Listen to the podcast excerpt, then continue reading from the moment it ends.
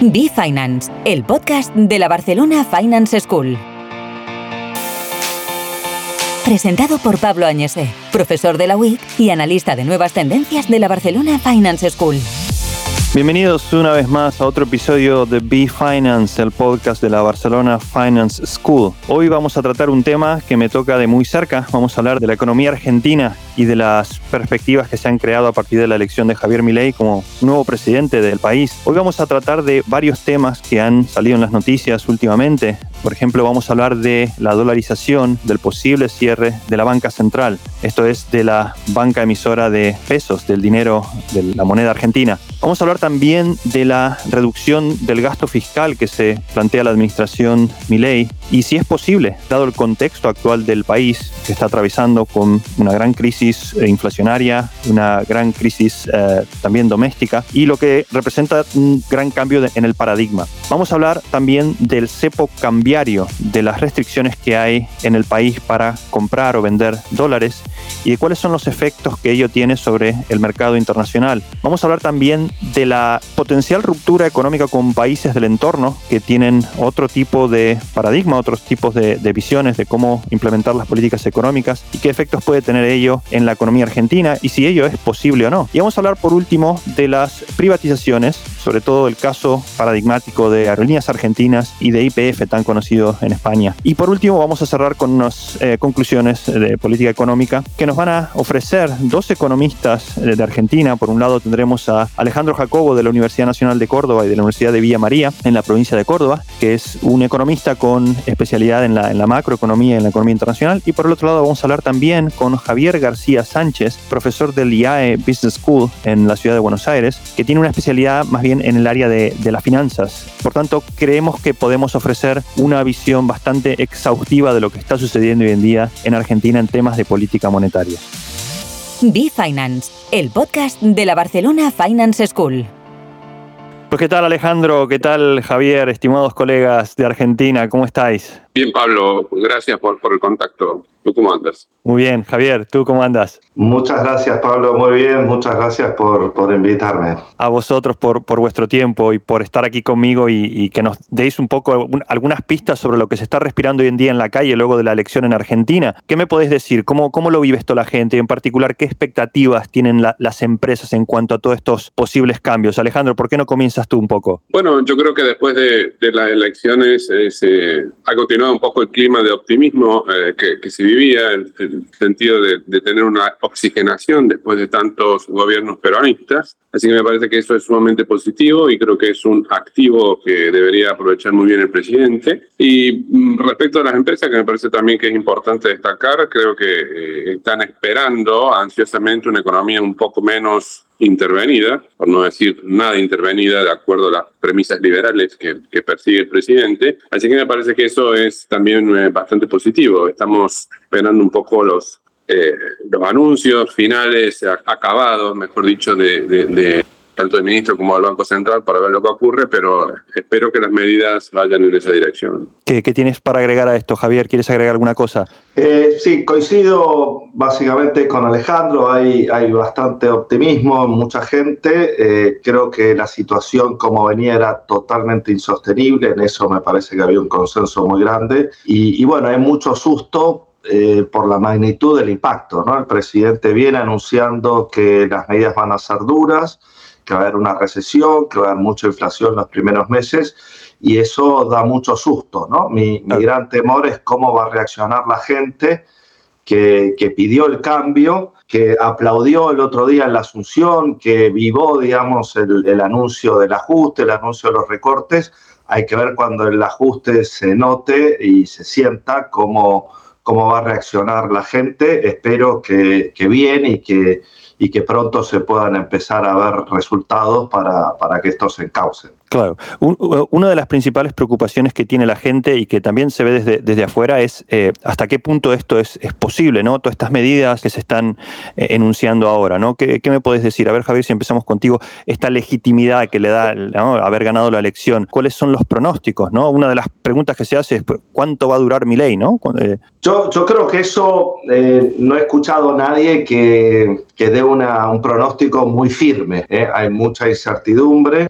Eh, pensemos que Milei es un presidente sin experiencia política, sin experiencia de, de gestión, y eso hace eh, que además sin tener equipo se haga muy difícil ver cómo va a reaccionar ante la gente que hay muchos intereses creados, ¿no? Hay muchos, muchas fuerzas políticas, muchos sindicatos, muchos eh, movimientos sociales, mucha gente, los, políticos mismos que van a ser afectados, cómo van a reaccionar, ¿no? Cómo va a estar la calle, con qué firmeza van a salir a, controlar la calle. Ayer en los anuncios hubo una señal positiva, se van a duplicar eh, una parte de, esos planes sociales, 50% otro, o sea, eh, se dio un mensaje de ajuste muy fuerte, empezando por la política, creo que eso, más allá del impacto que tenga económico, que no es muy grande, es un mensaje, empezamos nosotros a recortar, intentamos sostener a los más débiles, ¿no? O sea, fue un mensaje muy amplio el de ayer, hay que ver eh, cómo, cómo afectar. una cosa clara es que no toda la reducción del déficit viene por el costo, sino parte por impuestos, eh, pero no es una suba de impuestos generalizada, sino pienso que al poner el tipo de cambio muy alto, eh, con respecto a un tipo de cambio de equilibrio, aprovechan para tomar ahí ese quizá excedente a través de retenciones y demás. Y, entre las dos cosas, mayor impuestos y reducción de gasto apunta a, lograr ese 5% de reducción que hace falta para, para cerrar el déficit Muy bien. Y, y, resetear expectativas. Muy bien, Alejandro, ¿quieres agregar algo a esta pequeña introducción que hemos realizado? No, eh, a ver, por ahí eh, está bien la dirección que están tomando las medidas, eh, solo que las noto un poco desordenadas, las noto un poco eh, muy de, libreta de almacenero de último momento. Me parece que no hay ningún estudio que la esté sustentando seriamente. El presidente, por ejemplo, ha dicho que con solo exigir la presencialidad de todos los miembros del, Estado que trabajan para el Estado, él piensa reducir la planta un 10%. Me parece que no es una medida que haya sido estudiada, y no sé de dónde pudo haberlo sacado, es una cosa bastante difícil de estimar.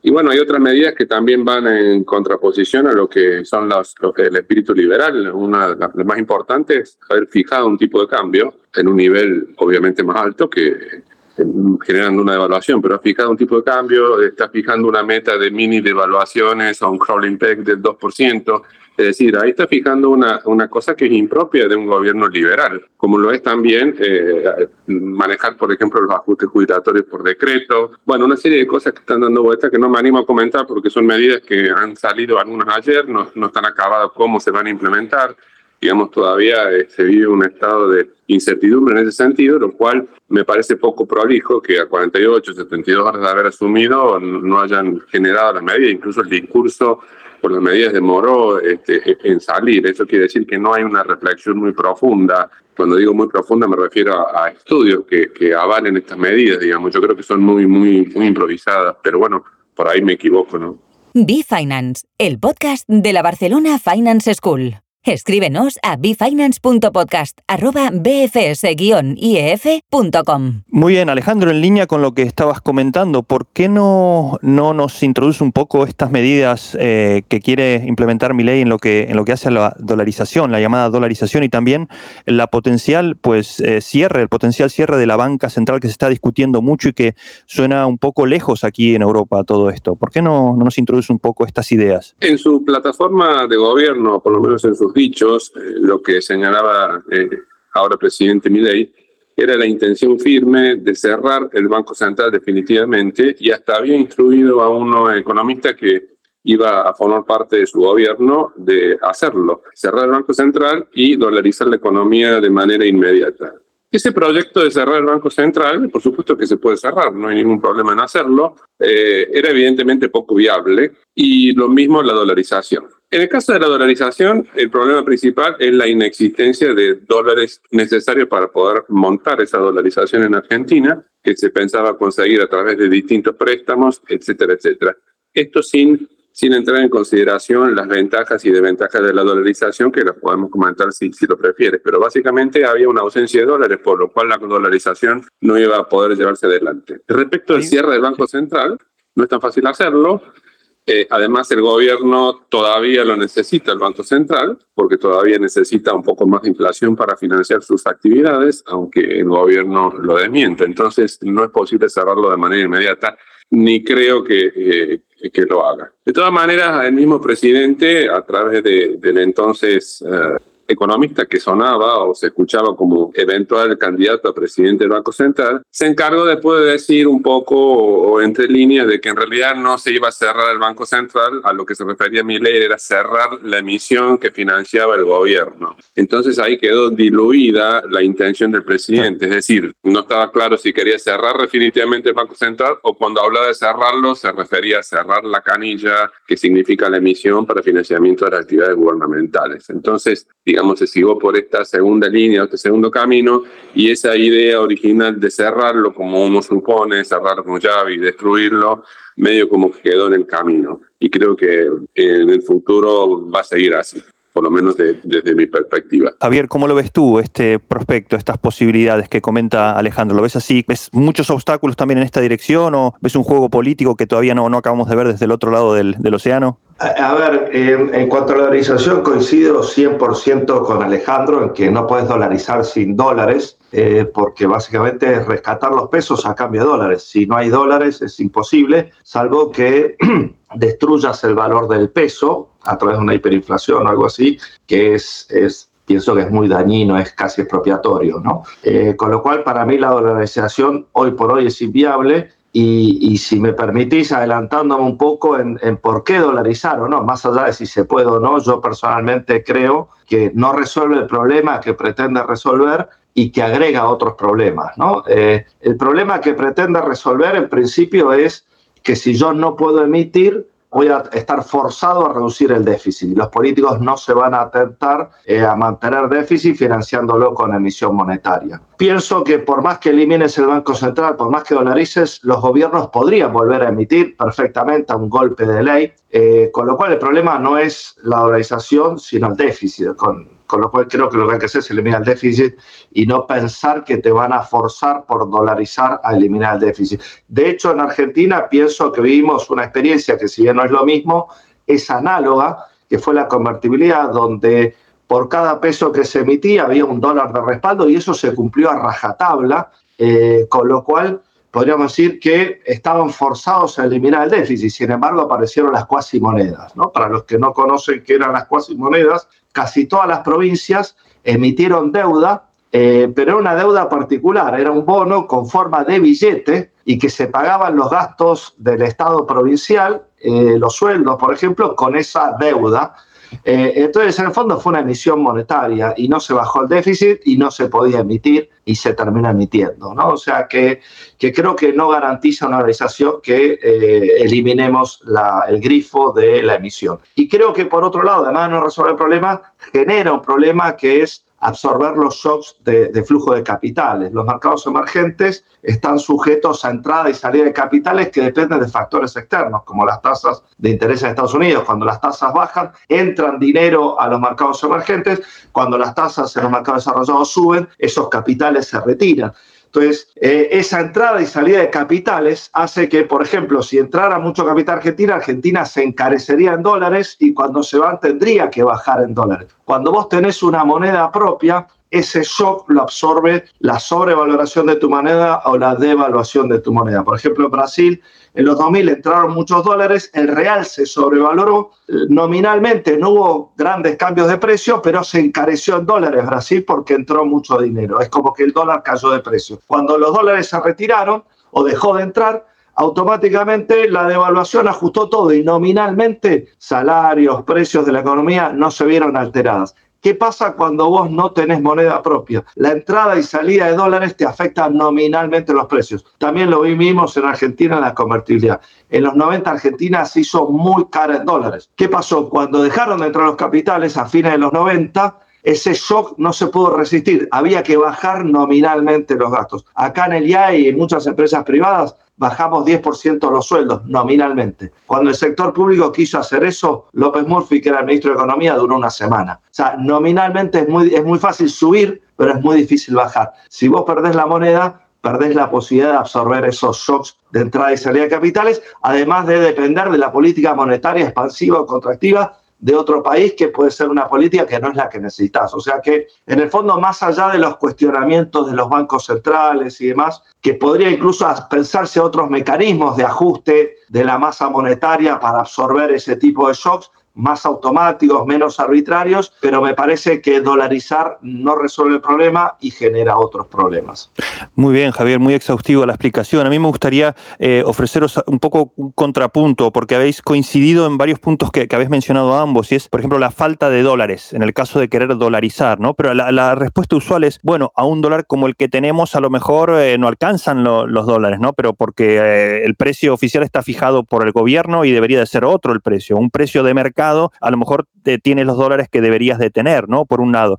Y por otro lado, me gustaría saber qué pensáis de las experiencias de países cercanos, como por ejemplo Ecuador, Panamá o, Salvador, que han dolarizado, hace 20 años en el caso de Ecuador, quiero recordar, en Panamá ya es de muchos más años, eh, cómo han controlado el problema de la inflación estos países, ¿no? Al hacerla pues equivalente a la inflación americana, ¿no? Al adoptar el dólar como moneda. No sé cómo veis estas experiencias, por un lado, y lo otro que comenté al principio, el tema de si, bueno, no hay dólares, pero no hay dólares al precio este que está fijado por el gobierno. Un precio de mercado, sí hay los dólares que uno puede pagar. No sé, ¿qué, qué, podéis comentar con esto, eh, Javier? Eh, a ver, no, no soy un experto en, en, Ecuador, El Salvador, pero, pero tengo, o sea, Ecuador defaultió su deuda. Eh, y digamos, efectivamente bajás la inflación como se bajó la convertibilidad, pero si vos no resolvés el problema del déficit, que es el verdadero problema, eh, terminás endeudándote y después defolteando la deuda y deja de haber inversión, tenés riesgo país muy alto. Ecuador sigue con riesgo país muy alto y eso eh, achica las inversiones, achica la economía. O sea, la inflación es un síntoma, no es la causa del problema. O sea, es como intentar bajar la fiebre poniendo hielo pero después se te puede morir el paciente, porque una economía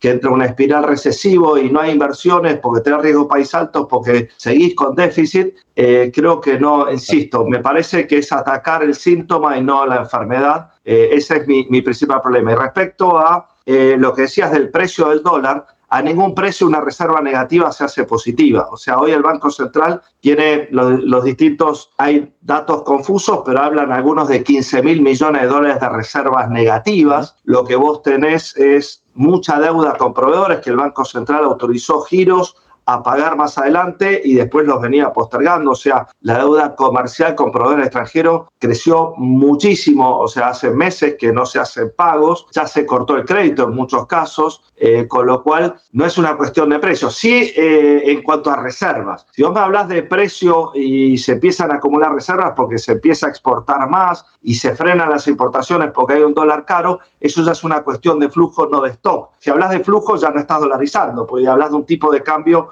que puede ir evolucionando en el tiempo. Este, si vos querés dolarizar, es cambiar los pesos y que desaparezcan los pesos y que haya dólares. Eh, eso no lo podés lograr ahora con reservas negativas a ningún precio. ¿eh? Tendrías que esperar bastante tiempo hasta que el Banco Central, a un dólar mucho más alto, empiece a acumular reservas y en todo caso ahí en el futuro se podría llegar a plantear la factibilidad de organización. De hecho, el mismo Milley dijo que no lo veía inmediato, más cerca de las elecciones, sino que podía ser una reforma posterior. El tema es que si ya se resuelve el déficit fiscal, la pregunta es ¿para qué dolarizar? Si la gran ventaja de la dolarización era reducir el déficit, ya se redujo el déficit, se puede bajar la inflación con algo tipo plan austral, por ejemplo, que se hizo en su momento con una tabla de sagio, cosas por el estilo, para frenar la inercia inflacionaria, pero digamos, en su momento con Alfonsín no funcionó porque se frenó la inercia, pero volvió a arrancar porque no se curó el problema, que era el déficit. Si vos eliminás el déficit, yo creo que no necesitas dolarizar y, digamos, se podría frenar la inercia inflacionaria con otros mecanismos que te mantienen una cierta flexibilidad que creo que es sana. Coincido con el diagnóstico de Javier, el Banco Central no conocemos la ciencia cierta porque nunca lo vamos a saber, en una nube de, números ahí raros, pero posiblemente las reservas tengan un, un toque de negatividad bastante importante, con lo cual eh, la dolarización es bastante complicada. Respecto a las otras experiencias como Ecuador, Salvador, eh, yo tampoco soy un experto en dolarización. Los resultados, por lo menos los comentarios son encontrados, tienen sus ventajas y tienen sus desventajas. La ventaja principal es que evidentemente eh, logró frenar la inflación,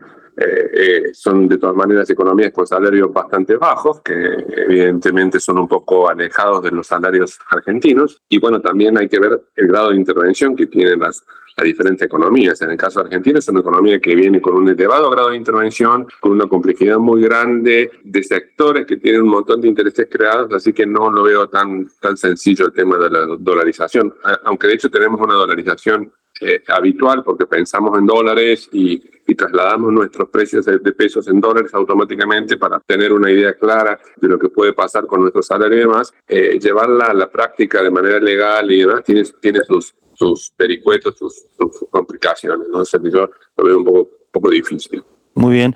Me gustaría comentar esta medida que ha hecho mucho ruido mediático, también esta reducción en el número de ministerios y entiendo también en, la cantidad de, capacidades que estos ministerios y también de, personal que estos ministerios emplean, ¿no? Bajo, bajo lo que es la presidencia de mi ley. Pero también se ha hablado mucho de este enroque de funciones, ¿no? O de desplazamiento de algunos trabajadores de un área hacia otra. ¿Por qué no nos comentáis un poquito, eh, para la gente que está escuchando desde el otro lado del Atlántico, eh, cómo es todo esto? Que ha hablado mi ley sobre la eliminación de algunos ministerios y de poner en algún paraguas ser algún ministerio a lo mejor que bueno que aúne ciertas capacidades, como por ejemplo se habla del Ministerio de Capital Humano, en donde pues habrá diferentes eh, secretarías o subsecretarías que van a lo mejor a cumplir funciones que antes cumplía un ministerio. No sé si me podéis comentar un poquito, Alejandro, si quieres seguir en esta línea de la discusión. ¿Cómo lo ves esto de hacer más eficiente el Estado o, si es posible. Bueno, por supuesto que tratar de hacer más eficiente un, un, Estado lo veo siempre muy positivo. Una de las muletillas de, campaña de, de mi ley ha sido que iba a utilizar una motosierra para cortar el gasto del Estado. Lo que ha anunciado hasta ahora es una reducción de ministerios de 18 que existían a 9 y una reducción de secretarías de ciento y pico de secretarías existentes a 50, eh, 54 más o menos. Eso es una reducción más que del gasto de la función pública. ¿Cómo van a terminar dibujadas esas secretarías que, que, se eliminan? Pues no lo sé, me parece que van a pasar de un ministerio a otro. Yo todavía no visualizo un secretario que esté eliminado de sus funciones e indemnizado. Todavía eso no se ha hablado, digamos. Entonces no sé ese funcionario que cumple el rol de secretario, a dónde va a parar, eh, cómo se lo va a, a, reemplazar, digamos, veo ahí un poco oscuro ese, ese tema. Por supuesto que veo eh, positivo la reducción de secretarías, pero realmente hay que ver si va a ser una efectiva reducción o va a ser una mutación de personal de un sector a otro. Eso no lo tengo claro todavía, la medida no es muy explícita, simplemente dicen se reducen las secretarías, se reducen los ministerios, pero reducción implica, seriamente hablando, un cese de personal que está cumpliendo esas funciones y en algunos casos mucha gente que está dependiendo de, esa persona. Eso no, no, está explícito todavía, así que no puedo saberlo. De todas maneras, es una reducción, si se quiere, cosmética para el volumen de gasto público que tiene la República Argentina. Muy bien, Javier, ¿quieres agregar algo? Eh, sí, coincido bastante con Alejandro. Por ahora no, no sabemos mucho la, el impacto de las medidas. Eh, hablaban de una reducción muy fuerte de los cargos políticos. Eh, creo que es importante, porque los cargos políticos se usan muchas veces como pago de favores políticos y no tanto de alguien que realmente hace falta que tenga un rol y que pienso que muchas cosas pueden seguir funcionando sin varios cargos políticos. Después se habló de reducción de, de, digamos, de no renovación de contratos que se han hecho el último año. Eso es muy común en la política, un gobierno que se va, nombra gente Habrá que ver qué significa, si son los contratados, si son plantas permanentes, porque hay términos legales sobre la estabilidad en la posición, no hay eh, oposiciones como hay en España, es mucho más arbitrario, eh, entonces ahí se presta mucho a la manipulación política. Coincido también con Alejandro, es que, que el impacto en la reducción del déficit de estas cosas es mínimo. Eh,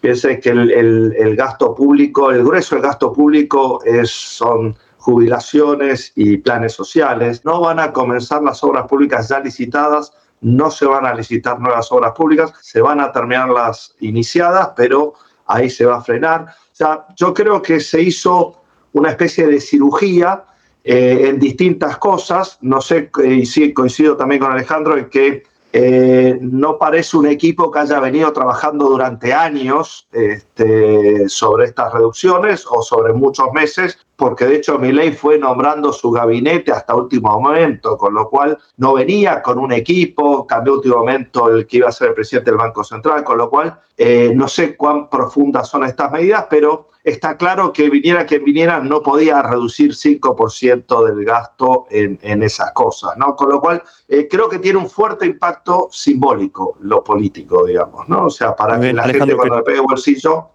sienta que, que, la política también está reduciendo. Alejandro, ¿querías agregar algo a esto para redondear? Coincido con lo que dice Javier. Eh, me parece que el gabinete lo ha ido armando el presidente sobre la marcha. Esto refleja algún grado de improvisación. Eso no quiere decir que los, que los funcionarios elegidos no sean buenos, pero me parece que si han sido elegidos de manera improvisada, tengo un poco de temor de que las medidas que tomen también sean un poco improvisadas y la improvisación suele tener sus costos. Barcelona Finance School. Transformamos conocimiento en impacto. Conoce nuestros másteres, posgrados y cursos de especialización en barcelonafinanceschool.com. Me gustaría ahora haceros una pregunta que tiene que ver con lo que es el día a día en Argentina. En Buenos Aires se ve mucho el tema de los arbolitos, que se conoce los arbolitos, ¿no? Que son estas personas que venden dólares por la calle, ¿no? Y se está hablando mucho del el levantamiento del cepo cambiario, ¿no? Que se le dice, de la liberalización del, mercado de visas, por así decirlo, y de qué efecto puede tener esto en el comercio internacional en la Argentina, ¿no? Eh, me gustaría que me hablarais un poco sobre este tema. Bueno, Argentina tiene una restricción en los movimientos de divisas que este gobierno todavía va a mantener porque si quieres importar algo lo vas a poder hacer, pero si lo quieres comprar con tarjeta se te va a encarecer porque tienes un impuesto. Entonces, estamos teniendo ya desde el vamos distintos tipos de cambio. Entonces, no hay una unificación cambiaria todavía, hay una promesa de que lo va a haber en el futuro, pero bueno, todavía no lo hay. Están diciendo que va a haber un impuesto, va a continuar el impuesto que nos cobran a los que queremos gastar un dólar en el exterior de un X por ciento. Entonces, si me están cargando un impuesto para generarme otro tipo de cambio, ya hay una multiplicidad de tipos de cambio. Tenemos por un lado el tipo de cambio libre, que uno lo puede conseguir eh, si es que se dedica, eh, va a, una,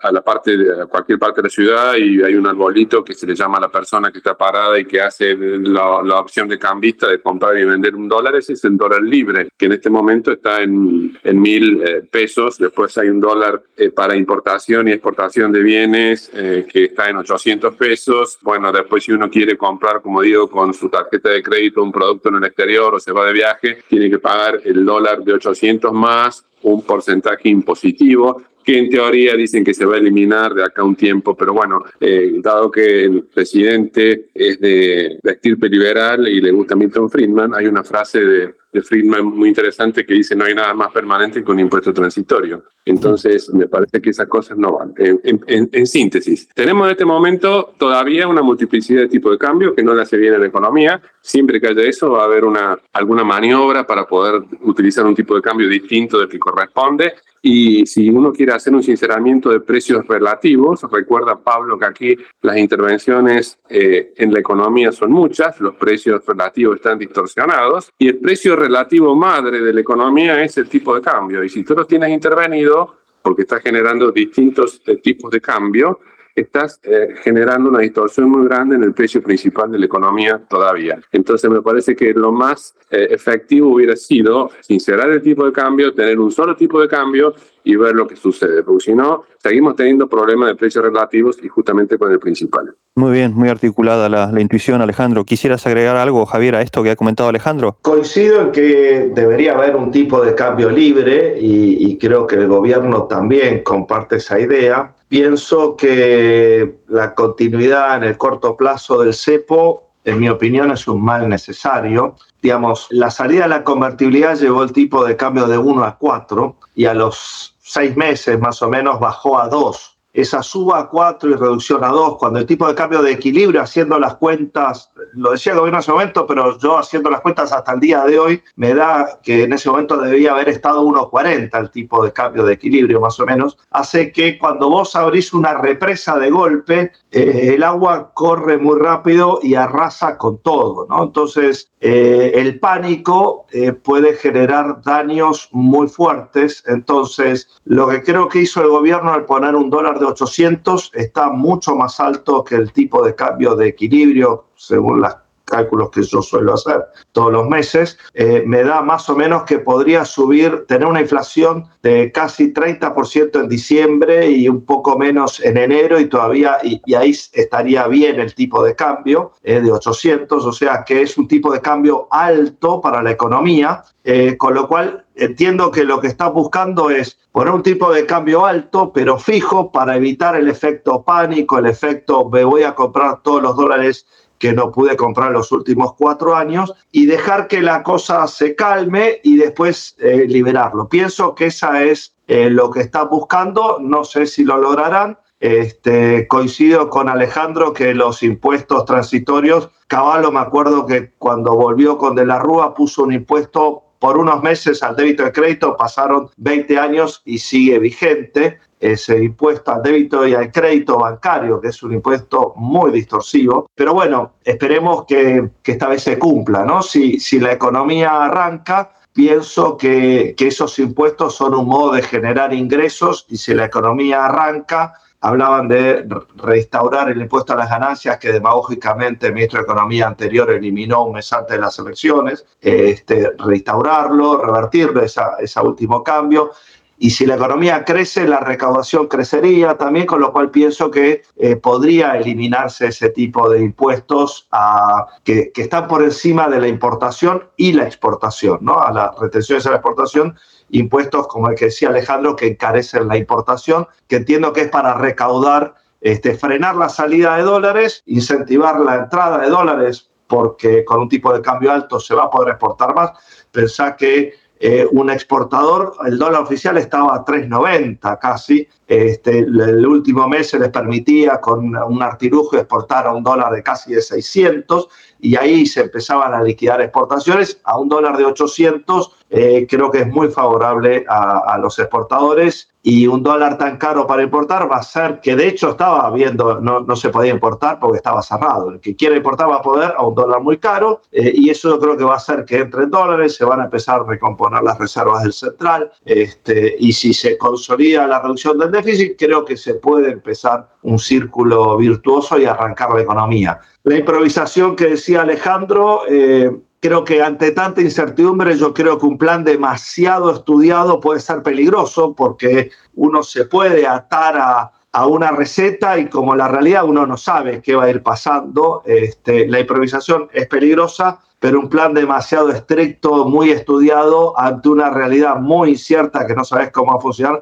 creo que también podría llegar a ser peligroso. O sea que que bueno, este, confiemos en que las cosas se empiecen a acomodar. Este, yo creo que los primeros seis meses son claves para ver si esto funciona y si mi ley este, empieza a consolidar expectativas o se empeoran las expectativas y puede terminar muy complicado políticamente. Muy bien, Alejandro, querías acotar algo aquí. Sí, yo tampoco soy afecto a los planes eh, a pie juntillas porque creo que, que, no son del todo razonables, pero me parece que si usted demora, si el, el, gobierno demora 72 horas en dar anuncios económicos y todavía no está la letra chica de cómo lo va a implementar, vamos a llevar una semana y no tenemos novedades. Eso significa que las personas que mm, tuvieron el compromiso de asumir un cargo no sabían qué hacer, porque al otro día sea un plan detallado u otra cosa, debieron haberlo informado. Digamos, ya tenemos una semana de presidente y todavía no sabemos las medidas, siendo las medidas económicas las más importantes. Ni hablemos del otro ministerio, pero digo, centrándonos en economía, 72 horas, no teníamos las medidas, eso no habla bien de, de la persona que tiene a cargo, eh, o por lo menos no transparenta este, una idea clara de lo que tenía, tenía en mente que hacer. E, e, eso es lo que yo quiero señalar. No soy afecto, repito, a los planes a pie juntillas, pero me parece que una persona que asume un rol ministerial tiene que tener en claro qué es lo que tiene que hacer y de manera inmediata. Muy bien. Esto de la improvisación, como decías, puede afectar mucho las expectativas. A mí me gustaría que me dijerais un poquito eh, las expectativas que tiene la gente en cuanto a las relaciones que tendrá el país con vecinos que a lo mejor no son muy amigos de las, de las ideas de Milei, ahí mismo en el Mercosur, o incluso estas declaraciones de Milei en cuanto a China y países comunistas, como él iba a intentar, bueno, cortar relaciones o no promover relaciones con ese tipo de países. ¿Qué pensáis eh, en cuanto a esto y las expectativas que esto pueda generar? A ver, creo que en ese sentido mi ley me parece que está mostrando ser mucho más pragmático de lo que se esperaba. ¿no? Eh, muchas definiciones tajantes que dio en campaña se empezaron a, flexibilizar ya cercano e incluso más habiendo asumido. Eh, se mencionaba reuniones con el gobierno chino eh, recientemente, digamos, mantuvo el embajador que estaba en Brasil, que tenía buenas relaciones, que era un embajador eh, que es Alejandro Scioli, que, perdón, que había sido un candidato a presidente del, gobierno anterior, incluso y, se rumoreó que podía volver a ser, haber sido en esta elección pasada. O sea que creo que está primando el pragmatismo y por encima de la ideología y creo que las relaciones comerciales y demás, en la medida de que sirvan para los intereses de Argentina, eh, se van a mantener, no se van a romper. Eso es lo que yo pienso. Se habla muy bien de Diana Mondino, la, la canciller, que es economista y, y parece una persona muy sensata, yo la conozco personalmente eh, y, bueno, pienso que, va a primar la, razonabilidad en estas cosas. Muy bien. Alejandro, veo que tenéis un conocido en común. Eh, Diana también es conocida tuya. No sé si quieres acotar alguna cosa por aquí. No, no conozco a Diana Mondino, tengo las mejores referencias y lo que estoy viendo de ella me, me resulta apreciable, digamos, creo que es una persona muy, muy inteligente, espero que no me defraude, lo único que tenemos en común que es de Córdoba, eh, pero más allá de eso, eh, no, no, la conozco, pero no tengo nada que decir de ella, creo que va a ser una muy buena gestión, y respecto a lo que decía Javier, lo comparto, creo que eh, van a tratar de ser más pragmáticos, de hecho, no sé, corregime Javier si, si me equivoco, pero creo que Viana Mondino lo que está haciendo es un poco suavizar y aplacar todo lo que ha dicho Mirley antes, porque realmente los socios comerciales necesitamos, aunque sean de izquierda o sean de derecha, los tenemos que, que tener del lado nuestro siempre, porque son los que nos compran los productos. Y en el caso de China, lo que nos proveen últimamente de fondos, por lo menos a través de algunos swaps y otros otros préstamos. Así que yo creo que eh, eh, la parte de este, relaciones internacionales eh, va a estar mejor administrada a través de la mano de Diana Mondino. Además, por lo que tengo entendido, la Cancillería en algunos países, como el caso de Inglaterra, esta va a estar en manos de una persona de carrera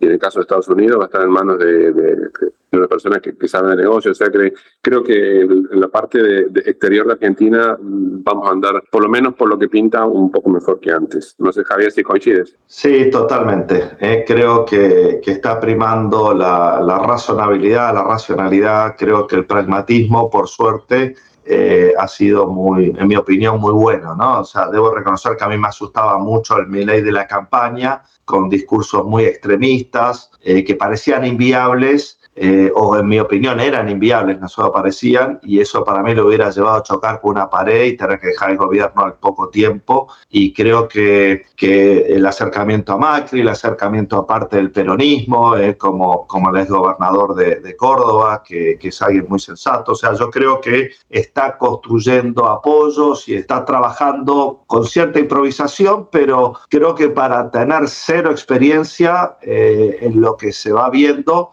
con todas las dificultades que está viendo y los cambios de último momento, eh, yo lo veo como algo muy positivo este, para lo que esperaba, digamos, de lo que se veía en campaña, digamos así, ¿no? O sea, eh, parecía una persona que iba a chocar contra la pared en una semana, digamos, ¿no? Y, está mostrando una habilidad que, que, que bueno, que, que, pienso que es muy importante, digamos. Hay que ver cómo sigue esto, ¿no? O sea, lleva dos días, ¿no? O sea, hoy es asumió el domingo, hoy es miércoles a la mañana, ¿no? O sea, lleva dos días y horas eh, en el poder, con lo cual todavía es muy temprano, pero creo que las señales hasta ahora eh, van en la línea, en mi opinión, correcta. Alejandro Javier, muy bien, me gustaría concluir este episodio de este podcast con una pregunta que se está hablando mucho en las noticias, que es el tema de las privatizaciones y sus efectos en la economía. En particular el caso de aerolíneas argentinas o también de empresas como IPF, que están en manos del, Estado en un 51%. Me gustaría que comentarais muy brevemente qué pensáis de esta medida que se está hablando de entregarle eh, aerolíneas argentinas a los trabajadores, ¿no? Con un año de gracia de subsidio como paso previo a, bueno, a esta competencia de mercado que plantearía mi ley, ¿no? No se habla de una privatización directamente, pero en términos prácticos tendería a eso. ¿Cómo lo veis? Eh, ¿Qué pensáis? Alejandro, si quieres comenzar. La verdad que podría ser una promesa de campaña como el tema de la dolarización y demorarse. No, tenemos en claro eso, no se ha vuelto a hablar, por lo menos no se ha escuchado hablar del tema de aerolíneas. es claramente una empresa Aerolíneas Argentinas, una empresa que es deficitaria, está siendo prácticamente mantenida con, con transferencias del gobierno nacional para mantener sus balances. Eh, no es una empresa que, que tenga un valor eh, razonable, digamos, tiene un desempeño no muy bueno en términos de, de, de performance interna y otra serie de cuestiones, y el número, por supuesto, que no es una empresa razonable. En general, habría que ver cómo está en comparación a otras empresas aéreas. Si el presidente dijo en algún momento que se le iba a regalar a los empleados, regalando prácticamente algo que tiene un valor cero, pero es un valor, digamos, tiene su valor, pero simbólicamente, este, desde el punto de vista, digo, contable, eh, no sé cuánto está valiendo. Los empleados, evidentemente, que eh, lo quisieran tener eh, en sus manos, pero juntamente con los subsidios, que por eso le permite este, su, su, desempeño diario a la empresa. ¿Qué es lo que va a pasar finalmente? Yo no lo sé, porque, repito, el gobierno no ha vuelto a dar señales al respecto. Si es que avanza en lo que dijo, pues se le tendría que dar a los empleados. Pero como así como no avanzó en otras direcciones de sus promesas, en esta dirección yo no la tengo clara y esta misma cosa es extensible a IPF, con la diferencia de que IPF es una empresa de energética,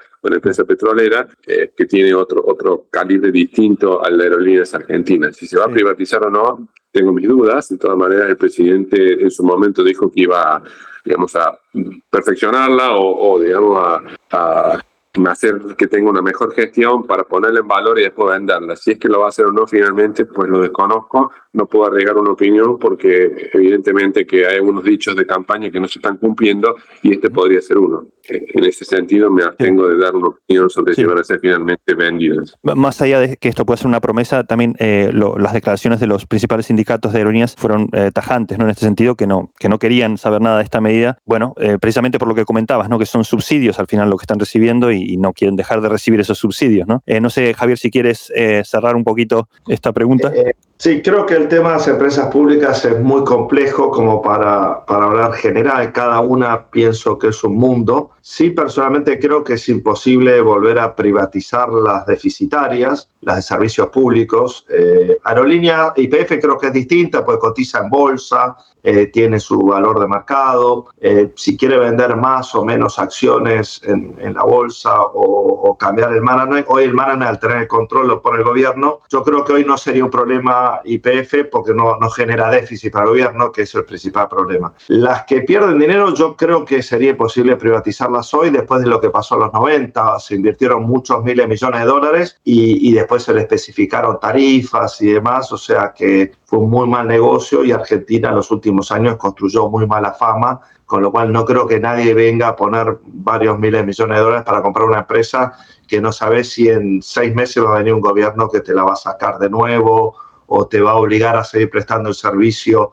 a valores ridículos y demás, con lo cual eh, creo que eso van a tener que poner gente que la gestione bien, que, que si las tarifas se cobran lo que se tiene que cobrar, que se hagan viables eh, y bueno, después en todo caso, una vez hechas viables, quizás se, si genera confianza se pueden volver a privatizar, pero lo veo como quizá en un segundo mandato, eh, una vez que esto esté muy consolidado. Y respecto a aerolíneas, efectivamente es algo muy político, eh, hay subsidios ahí, sobre todo los vuelos internacionales, los vuelos locales no pierden plata, pero porque hay un monopolio de hecho, casi se echó a la TAM, que era la competencia que había, quedan algunas low cost que vienen sobreviviendo, pero, pero son marginales en cuanto al, al mercado interno, este, en cuanto a volumen y demás. Es un tema complejo, creo que tendrán que hacer algo similar a las otras, o sea, poner ahí que la gestione bien, que racionalice, y bueno, sí será difícil eh, la negociación con los sindicatos como en casi todas las empresas, ¿no?